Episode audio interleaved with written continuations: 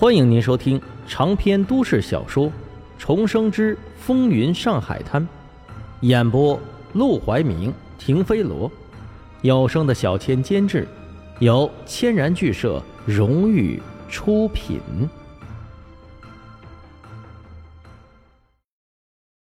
第四十二章，一路装傻到底。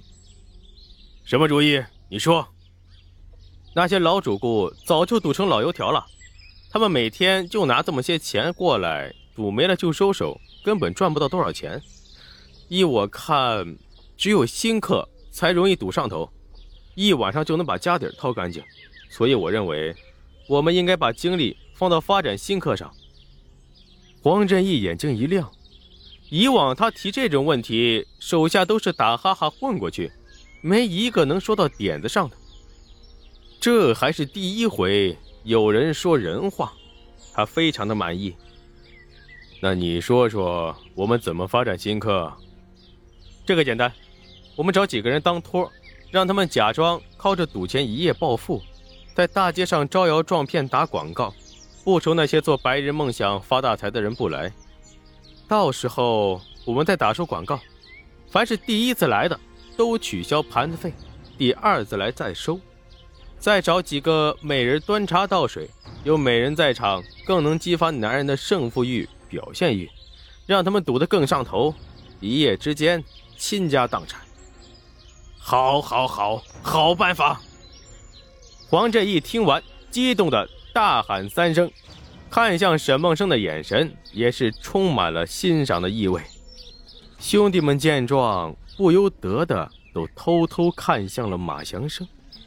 只见他坐在第一排，笑眯眯的扭头看着沈梦生，看起来仿佛十分的慈善，但谁都能看出他眼睛里那几束凶光。本来嘛，马祥生才是黄振义手边的第一得力干将，今天可好，几次开口都被黄振义骂了个狗血淋头，反而沈梦生，一个刚来的毛头小子。把黄振义给哄得喜笑颜开，得，这是要变天了呀！刚来时的怒火烟消云散，黄振义满脸笑容，像个平易近人的长辈似的，当着一屋子人的面，主动关怀沈梦生来。阿成啊，你这阵子跟着阿广催债，干的怎么样啊？啊，我什么都不会，全靠阿广教我。我只能听他的指挥，跟他打配合。黄振义又看向阿广，阿广察言观色，知道黄振义这是有意无意的在给沈梦生立威，连忙道：“哎，老板，你别听他瞎扯，他聪明着呢。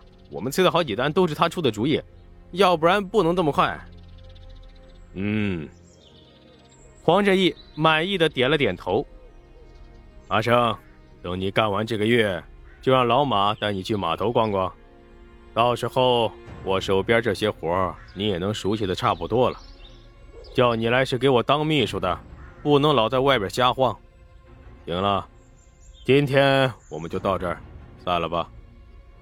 说完，他率先负着手走出了茅草屋，马祥生立即起身跟了上去，而茅草屋里边的兄弟们互相的挤眉弄眼，偷偷瞥着沈梦生。这小子运气够好的，刚来就得到了黄振义的赏识。沈梦生这时却完全沉浸在自己的心思里，压根儿没有注意到身边那些异样的目光。刚才他不知道有多怕自己会暴露，还好总算是混过去了。最起码，按马祥生这个说法，他压根儿就找不到线索。而看黄振义的语气。好像也没想要一查到底。那时候他还以为是他形象纯良，黄振义和手下才没有怀疑到他身上。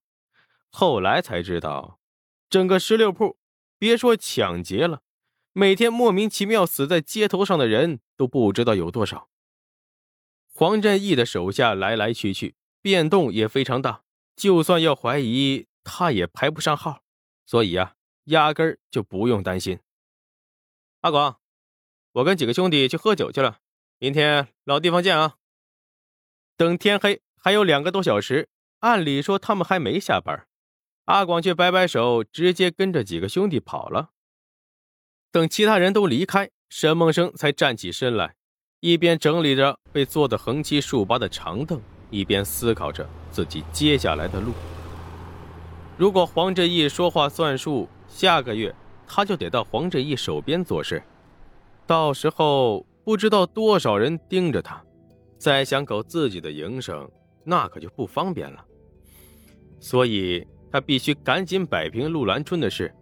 除此之外，还得提前给卢小佳吃个定心丸。连陆兰春都找上门来了，卢小佳肯定也坐不住了。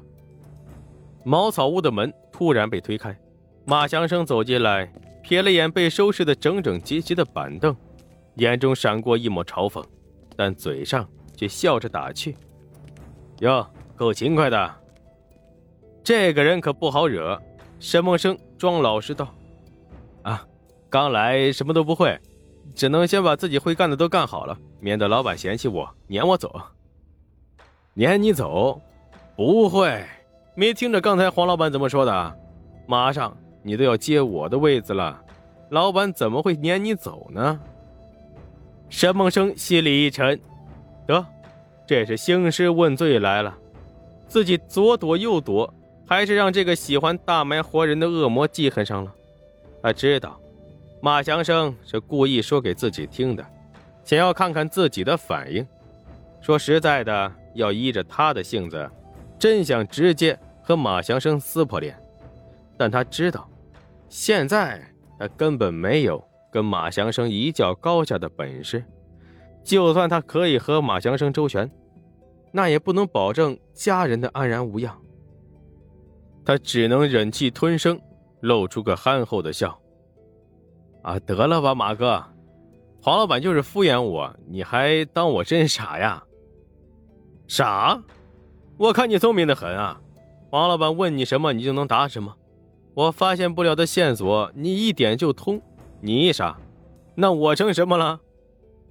还没完了，沈梦生暗自恼怒，还是只能忍气装傻。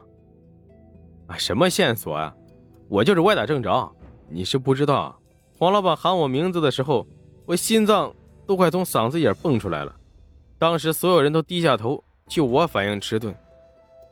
说到这儿，他还一脸无奈的晃了晃脑袋，显得很是懊悔。马强生几番试探，想看看。他到底有没有取代自己的野心？见他傻不愣登的，也不像是说谎。忽然朗声一笑，啪的把手拍到他的肩膀上。瞧你紧张的，我又不是怪你，跟你透个风啊。过阵子我就要去荣叔手底下干活了，你迟早啊得顶我的位子。说完，他便转身离开了茅草屋。沈梦生注视着空荡荡的门口，许久没有动弹。